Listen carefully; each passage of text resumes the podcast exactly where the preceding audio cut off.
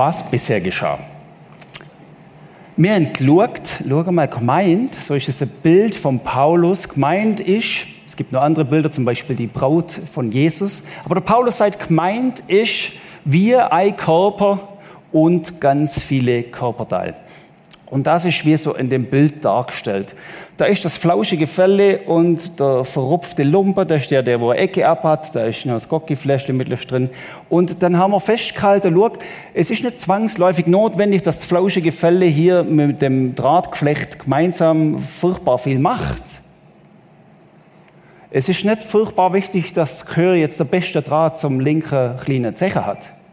Aber das Ohr sollte eine gute Verbindung zum Hörgang haben. Und dann haben wir gemerkt, wie funktioniert das in der Unterschiedlichkeit? Und dann sind wir auf den Schluss gekommen, es funktioniert eigentlich nur, weil Jesus uns miteinander verbindet. Und das haben wir dargestellt, indem da auf einmal Jesus kommt und uns verbindet. Er ist der, wo wir sich hinter uns legt und uns verknüpft miteinander. Und dann auf einmal merken wir, aha, es geht eigentlich alles über ihn. Warum? Weil er der Kopf ist, weil er das Haupt ist von der Gemeinde. Er ist übrigens, und das liegt ihm auf dem Herzen, aus Kopf und der Haupt meiner Ehe. Ich hatte gestern eine Trauung und dann habe ich, äh, war wirklich lustige Trauung, könnte ich euch ganz viel erzählen, hat richtig Spaß gemacht. Ähm, was, was, ist was ist ein Geheimnis, dass die Ehe klingt? Was ist ein Geheimnis, dass die Ehe klingt? Nur eine Sache wird funktionieren auf Dauer. Dass du zu dem Ehepartner immer über Gott kommst. Dass er sich hinter euch legen kann, dass er sich innen weben kann und sagen, schau mal, ja, ihr sind unterschiedlich, aber, ja, mir als Gemeinde, wir sind unterschiedlich, aber, schau mal, ich vermag's, die Einheit herzustellen. Wenn du also gerade in einem Moment der Ehe bist, wo du sagst, gute Nacht, ich weiß nicht, wie man das löst. Es gibt nur einen Weg. Der ist nicht zu dem Partner, sondern der ist zu Jesus. Jesus, stell du das wieder her, wo da irgendwie gerade verloren gegangen ist. Wir gehen weiter. Was ist der Auftrag? So, so, so ist der Körper mal aufgestellt. Was ist der Auftrag für diesen Körper? Wie, wie soll das jetzt äh, weitergehen? Und dann haben wir einen Vers letztes Mal mit dazu genommen, mit dem haben wir aufgehört, den blenden wir ein. Wahrhaftig sein, das ist der Auftrag. Wahrhaftig sein in der Liebe und wachsen in allen Stücken zu dem hin, der der Kopf von dem allem ist. Jesus Christus. Zu ihm hinwachsen, jedes Körperglied in der Gemeinde, jede Aktivität und jede Gabe reiht sich in den Organismus der Gemeinde heißt und übernimmt den Job, der wir, den er am besten kann. Das Ohr kann am besten hören. Die Knieschiebe ist nicht so gut im Hören. Darum muss das Ohr hören und Knieschiebe muss da irgendwas verbinden und schützen und zusammenheben. Wir funktionieren am besten, wenn wir als Gemeinde, als Gemeindeglieder zu dem hinwachsen, der das Haupt ist. Der, der weiß, wie es wirklich ist. Der, der uns kennt. Und der, der uns auffordert, in Wahrheit, wahrhaftig und in Liebe das zu tun. Bei Wahrheit, wahrhaftig, wahrhaftig soll man das machen. Also es geht jetzt darum, wie, wie leben wir das denn? Wir müssen ja wissen, okay, das sind wir, aber so machen wir es jetzt. Also wir machen es wahrhaftig. Wenn wir wahrhaftig anschauen, dann ist mir Johannes 18, 37 in Sinn Und zwar heißt da, das ist, wo Jesus vor dem Pilatus steht, es steht kurz vor knapp, dass er Richtung Kreuz marschieren muss. Und dann sagt er, ich bin dazu geboren, in die Welt gekommen, dass ich die Wahrheit bezeuge. Wer aus der Wahrheit lebt, wer aus der Wahrheit lebt, der hört meine Stimme. Wahrheit, das heißt, die wird von Jesus selber offenbart, die wird wie ausgeschüttet. Das ist, der, der füllt Wahrheit in Gießkanne und gießt das drüber. Das ist da, wo Jesus schenkt und er gießt sie aus. Ich bin in die Welt gekommen, dass ich die Wahrheit bezeuge. Und wer diese Wahrheit kennt, der hört meine Stimmen. Jesus hat den Auftrag fast inmitten der gottlosen Schein- und Lügewelt Wahrheit freizusetzen. Wahrheit innegießen. Wahrheit das ist die Wirklichkeit Gottes. Und dann das zweite, wahrhaftig sein in der Liebe. 1. Johannes 4, Vers 8 heißt, wer nicht liebt, der kennt Gott nicht. Und dann kommt was Entscheidendes. Denn Gott ist Liebe. Also wahrhaftig sein und in der Liebe. Jetzt kommen wir zu einer entscheidenden Feststellung, die sich nur aus diesem Vers schon offenbart. Und wir werden jetzt nachher sehen, wie der Paulus penetrant weiterlebt, diese Feststellung. Es scheint mir, als dass der Paulus sagt, Freunde, schau mal, und wir kommen gerade drauf, ohne die Feststellung, vergesst es. In einer Penetranz zieht er das, sehen wir jetzt dann gerade, im Epheserbrief weiter. Diese eine Feststellung, nämlich, schau mal, in der Wahrheit und in der Liebe lebe. Das heißt, ich lebe in dem, was Gott mir zur Verfügung stellt. Was vonnöten ist, das hat Gott gerade schon parat. Das ist das Entscheidende. Wahrhaftig sein in der Liebe können wir nur, weil Gott Liebe ist. Wir können Liebe nicht selber produzieren, so oft man das probiert.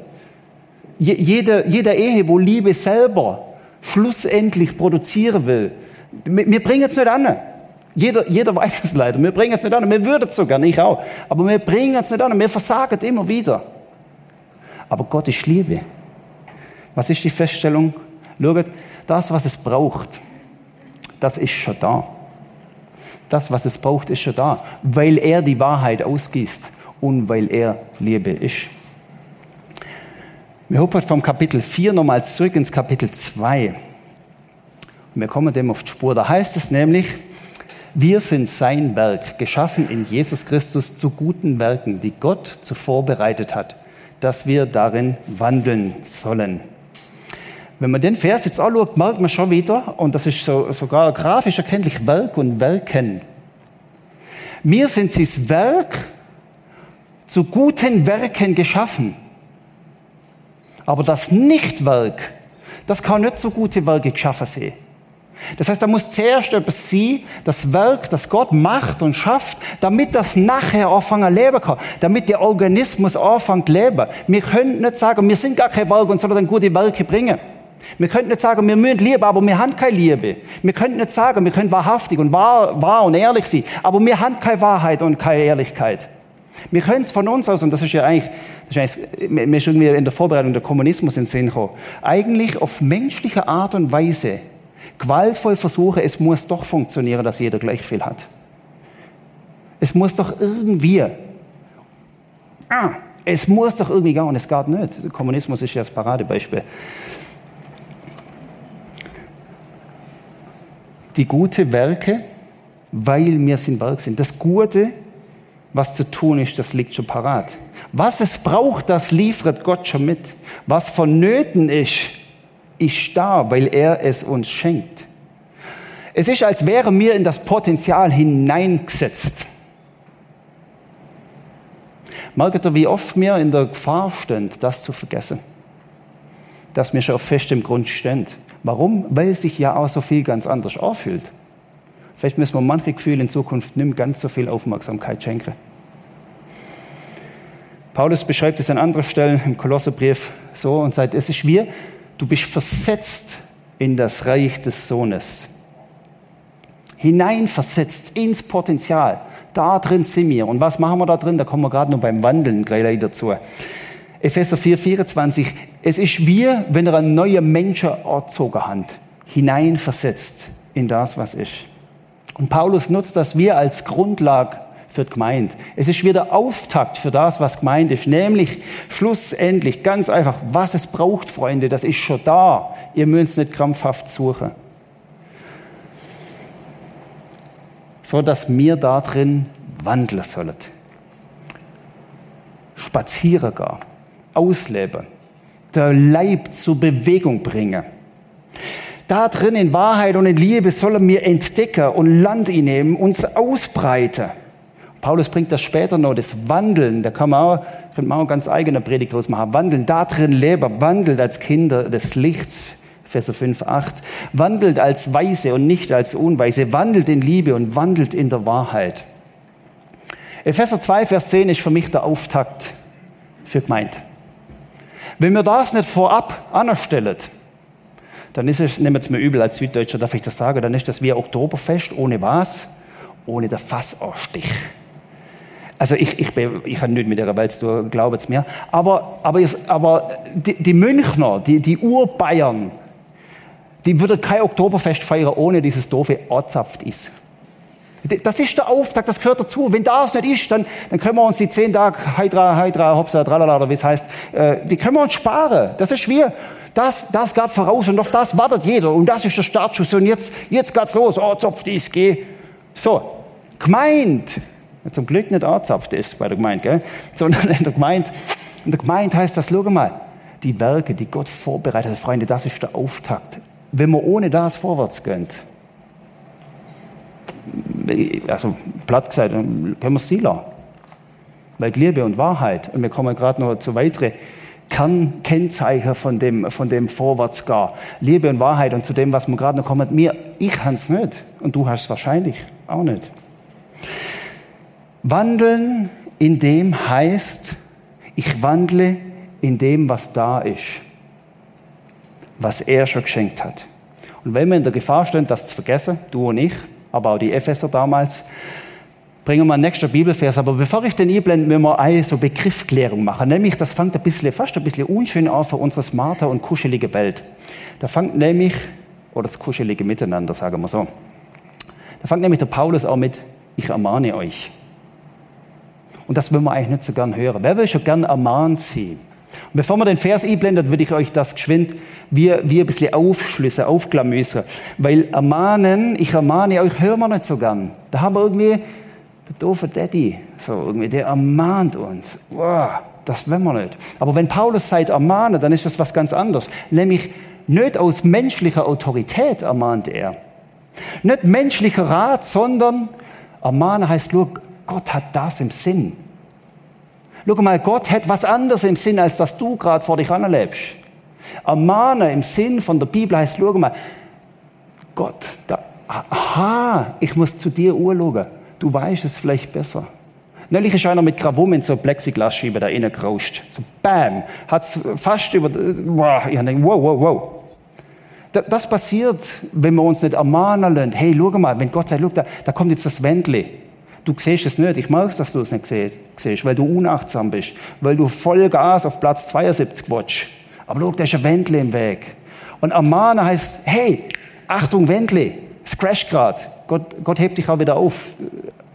Aber er sagt, hey, look, ermahne, Achtung, wenn, wenn du weiter Vollgas in die Richtung spurtest, dann kommt das Wendle, wo du nicht siehst, aber ich sehe es schon. Wie gut Gott, dass du es siehst. Nicht menschliche Exekutive, der Paulus, ich ermahne euch, sondern ermahne von Gott das Beste, was uns passieren kann. Dann landen wir nämlich nicht im Plexiglas-Wendle. Gut, jetzt können wir den Vers einblenden. Ich ermahne euch, wandelt würdig in der Berufung, mit der ihr berufen worden seid.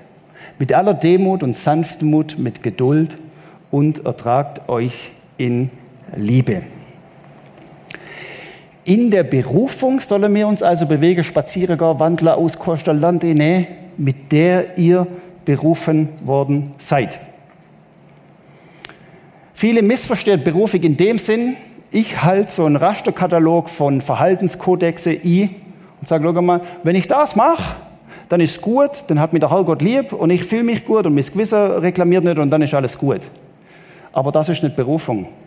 Berufung heißt, mit dem, was schon ist, mit der ihr berufen worden seid. Also das ist schon da. Das ist schon da. Ich, ich produziere es gar nicht. Was es braucht, ist schon da. Gott seid, wandelt würdig in der Berufung, mit der ihr schon berufen sind. Also ich habe euch schon gehoben. Ihr seid schon auch Ihr seid schon, ihr seid, wir Prisma, wir sind schon in der Berufung, wenn wir an Jesus glauben.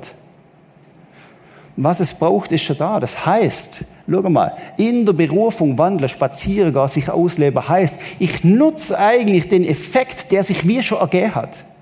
Ich gehe in die Wirkung mit hinein, die schon gewirkt worden ist. Wenn wir jetzt mal ganz weit wegzoomen, so, kann man auf Google Earth machen, dann siehst du nur noch, dann siehst die Erde so, so ganz rund. Wenn man mal so weit wegzoomt in dem Thema, ich lebe in der Wirkung, die schon gewirkt worden ist, damals, und darum freue ich mich nachher aufs Lied, wo man nach der Predigt singt, damals auf Golgatha. Da ist etwas gewirkt worden, in der Wirkung ich mit hineingenommen bin. Und auf einmal wirkt das weiter. Ich habe die Wirkung nicht gemacht. Ich kann die Wirkung auch nicht erzeugen. Jesus am Kreuz hat es gemacht. Er hat angefangen wirken, indem er sich ausgossen hat in unsere Welt hinein. Berufung, in der Berufung lande, wandle, in der Wirkung lebe. Berufung heißt, ich lasse mich hineinrufen. Vielleicht sind heute Morgen welche da oder mit einem Livestream, die sagen, ja, ich, ich höre das Rufen in diese Wirkung hineinzurufen. Ich, ich spüre die Einladung am Segen teilzunehmen. Ich will Teil von dem sie. Und Paulus schreibt in Römer 8 so, schau mal, das ist, wenn du da hineingibst, dass wir Gott dir ein Ziel schon vor Augen malt, dem du entgegengehst. Er hat dich berufen, indem er dich gerecht erklärt hat. Bestimmt diesem Ziel entgegenzugehen. Und er, er, er spickt das drumherum mit Gerechtigkeit und mit Anteil an der Herrlichkeit zoomet geschwind nochmal Google Earth-mäßig ganz weit raus. Wenn da Golgatha war, dann ist das Ziel der Himmel. Und da strahlt etwas von da entgegen und da schiebt etwas von da die Wirkung. Und jetzt, was für ein Privileg. Mir heute am Sonntagmorgen, 27. September, in der Wirkung drin. Das ist gemeint. Wir werden es noch ein bisschen konkreter werden lassen. Und dann klicken wir eins weiter, nämlich, wie soll man das machen? Mit aller Demut und Sanftmut, mit Geduld. Demut und Sanftmut. Geduld? Hm, okay. Kommt mir ein anderer Bibelvers in Sinn, Matthäus 11. Matthäus 11, denn ich bin sanftmütig und von Herzen demütig. Mit aller Demut und Sanftmut, mit Geduld. Demut, ich bin sanftmütig und von Herzen demütig, seit Jesus. Es scheint doch wieder, das, was es braucht, ist schon da. Wenn Jesus von sich sagt, ich bin sanftmütig und von Herzen demütig. Dann kommt ja das schon wieder, was wir brauchen für unseren Auftrag als Gemeinde, für das Miteinander, das hier klingen kann, das Verschiedene, das Unterschiedliche, das, das manchmal so Nervige. Da brauchen wir Demut. Nicht eitler Stolz. Nicht, ha, schaut mich an, mein schöne Fälle. Okay? Was brauchen wir, dass das miteinander funktioniert? Das, was Jesus gibt, was er ist, die Demut. Und ich bin sanftmütig. Aha, mit Sanftmut. Aha, Jesus, ich muss es nicht von mir aus produzieren, was es braucht, scheint schon da zu sein. Nicht Eigennutz, Demut kurz erklärt, könnte man so sagen, Philipper 2, Vers 3, tut's nicht aus Eigennutz und eitler Ehre willen, sondern achtet den anderen höher als euch selbst. Jesus, wie, wie soll man das machen? Wie kann, wie kann, ich, wie kann ich das anbringen? Ich habe es probiert so oft, ich check's nicht.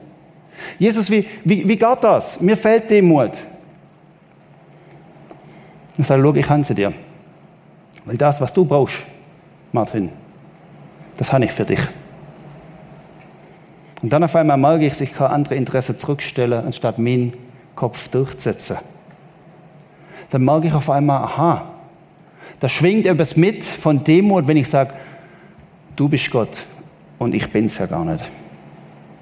Das mag ein bisschen lächerlich klingen, aber im 2017 war der Peer Eifler da und hat einen Talk gemacht. Müsst ihr mal noch googeln, ist, ist wirklich gut, findet ihr auf prisma.tv. Peer Eifler, 2017. Und er hat ein Buch geschrieben, das hat geheißen, es gibt einen Gott, aber ich bin's nicht. Wie gut. Aber fast traurig, wie nöch das manchmal bei uns ist. Weil ich als Fälle wüsste schon wie. Ich hätte es schon im Blick, hätte das gemacht, wie ich es gesagt habe. Wenn alles Fälle wäre, dann wäre es viel einfacher. Kennen Sie das? Es gibt einen Gott, aber du Fälle, du bist nicht. Er ist es. Das heißt Demut. Sanftmut, ja, bringe ich nochmal Matthäus Stelle, ich bin sanftmütig. Wenn er sanftmütig ist, dann ist Sanftmut da, dann haben wir alles, was es braucht. Sanftmut kurz erklärt. Jesus ist damals am Palmsonntag auf Jerusalem gekommen. Als König. Als König der Juden. Als König, der die Welt verändert hat. Und wisst ihr, wie er nicht gekommen ist damals in Jerusalem? Mit einem Streitwagen mit zehn Ross von der drauf, wie man es vielleicht aus Ben Hur kennt von der Zeit. Man hat links und rechts keine Häuser abbrochen, damit die Parade noch größer werden kann, wie man es vielleicht von den Kommunisten dann kennt, wenn sie marschieren oder von anderen Weltherrschern, wo man dann stolz schaut, wie das alles auffährt, wie die Macht demonstriert wird. Jesus ist nicht mit den zehn Rössern gekommen. Jesus ist mit dem Esel gekommen. Und wahrscheinlich hat mancher gesagt, wir armselig. Dieses Jesus-Männle da auf dem Esel. Und dann nennt er sich König voller Sanftmut und voller Demut.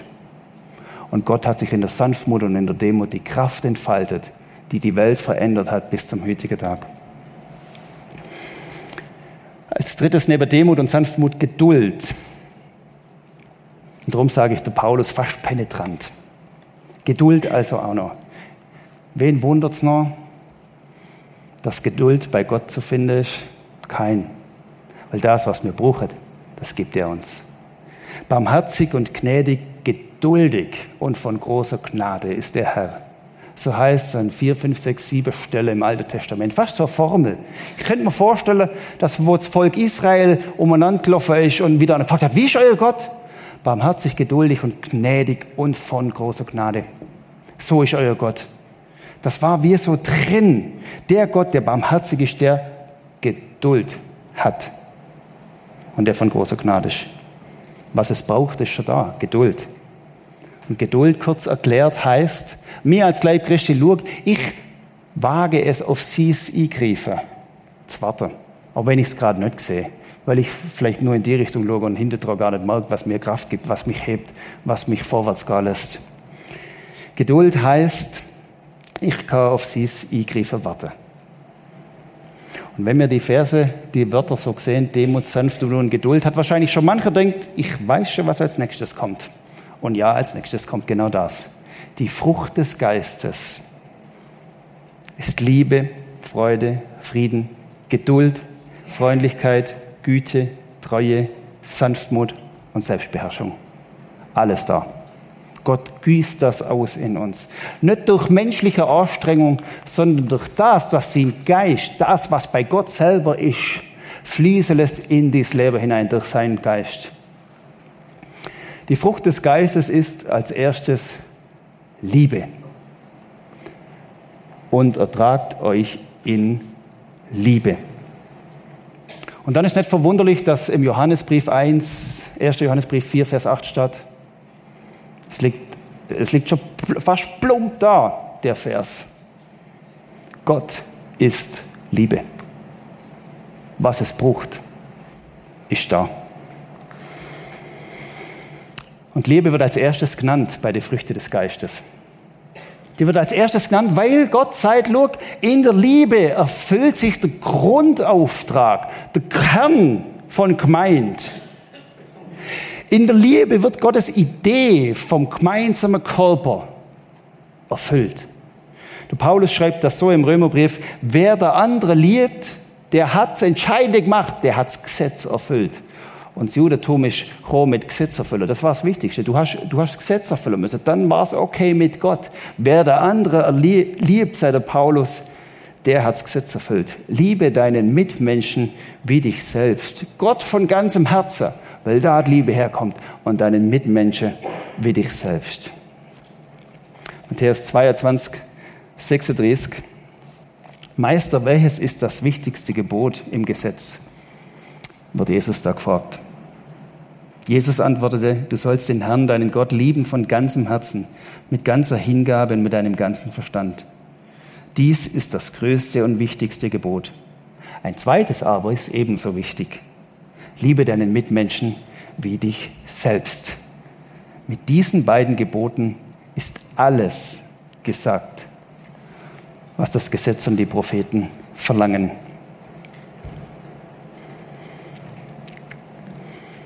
Im 1. Johannesbrief heißt dann weiter, das ist die Liebe, nicht, dass wir Gott geliebt haben, sondern dass er uns geliebt hat.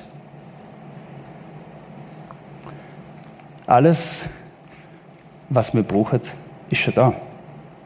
Es geht dann weiter im Vers da.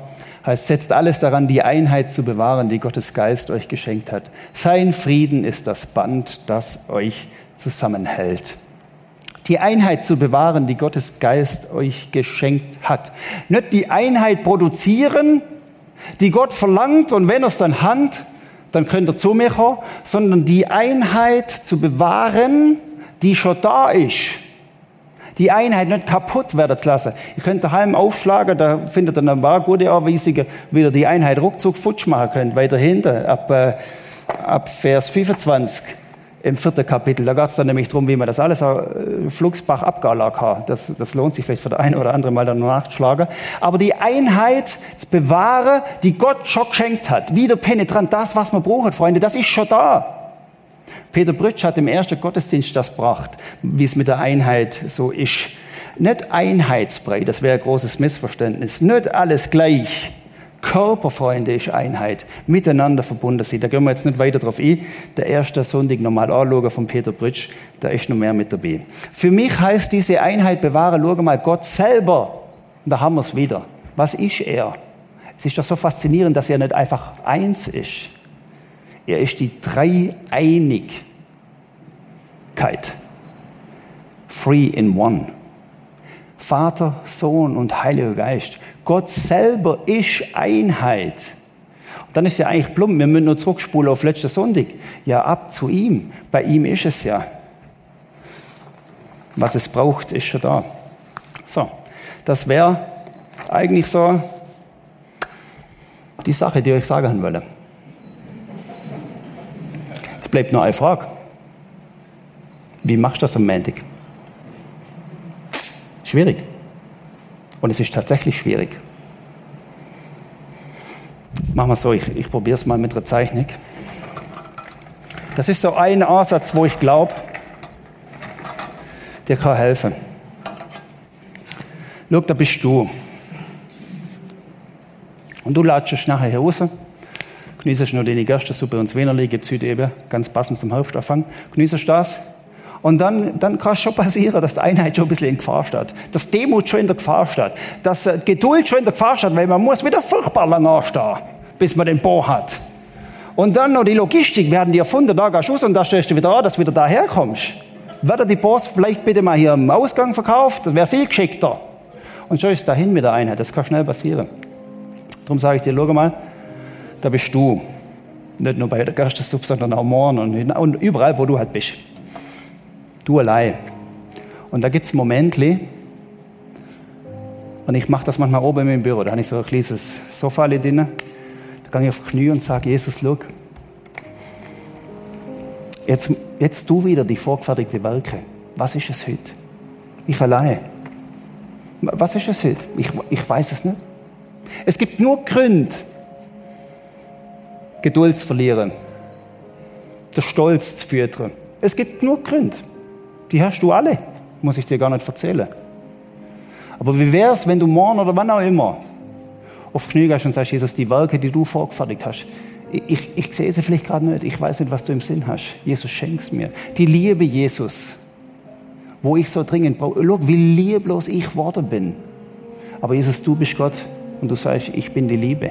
Also Jesus, wirst du doch die Liebe haben. Und dann passiert es, dass, dass wir manchmal durch Blitz und Donner, aber wartet jetzt mal vielleicht fürs Erste nicht Blitz und Donner. Dass Jesus auf einmal wirkt.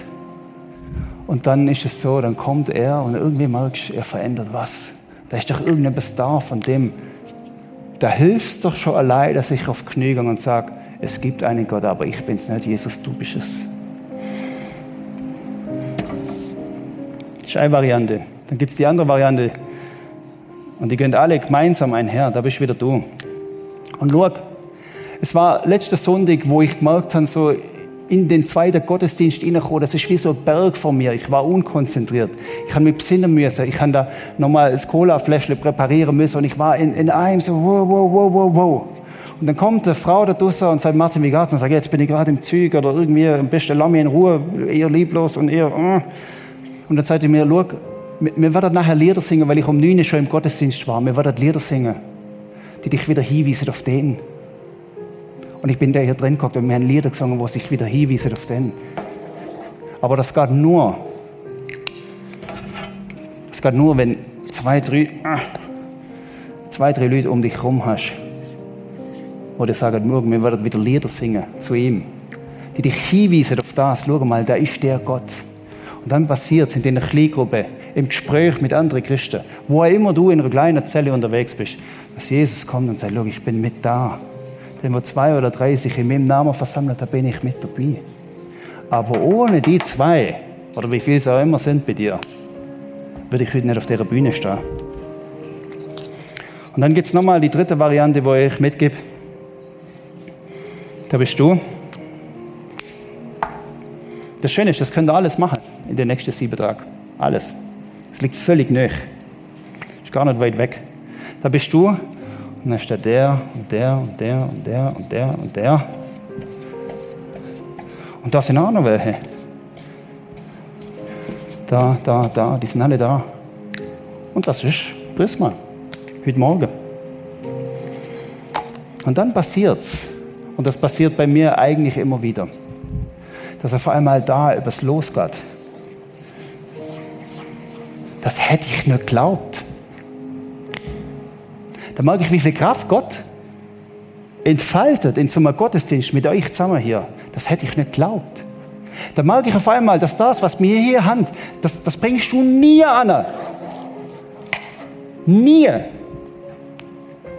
Vielleicht ist bei dir die Musik, wo du sagst, wow, einmal mehr. Wie bewegt mich das? Vielleicht ist bei dir, dass der da übergekommen ist und dir ins Ohr geflüstert hat, schau mal, so und so. Vielleicht ist es bei dir der, wo dich ermahnt hat, nicht weil er es besser weiß, sondern weil er sagt, schau, da ist Gott. Schau, das alles funktioniert. Nur, wenn du allein zu Jesus kommst. Jesus sagt selber im stillen Kämmerle. Ich lade dich ein, gang mutig auf die Knie die Woche. Gang daheim mutig auf die Knie. Du daheim, du kannst sogar beim nächsten Song, wo wir singen, mutig auf die Knie gehen vor dem Fernseher oder dem Smartphone. Und dann kümmere dich darum, wo sind die Leute, wo dich im besten Wille, in Gottes Wille ermahnen, wo dich wieder gemeinsam auf den Weg mitnehmen. Wo sind deine Leute? Vielleicht hast du den Eindruck, die 0850 Kleingruppe ist für mich eher Selbsthilfegruppe und schießt mich langsam an. Vielleicht muss ich auch mal wechseln, ich weiß es nicht, das muss selber entscheiden. Aber vielleicht hocken genau da die Leute, wo die sagen, hey, schau mal, das, was bei dir gerade läuft, du bist kurz vorm Plexiglaswändchen und du siehst nicht. Und das wird gerade wumm machen. Und vielleicht sind es aber auch die Leute, die sagen, hey, wir miteinander. Ich könnte gestern so einen Augenblick haben bei der Hochzeit, wo ich gerade, die Trauung, wo ich gemerkt habe, hey, wir miteinander, wie gewaltig.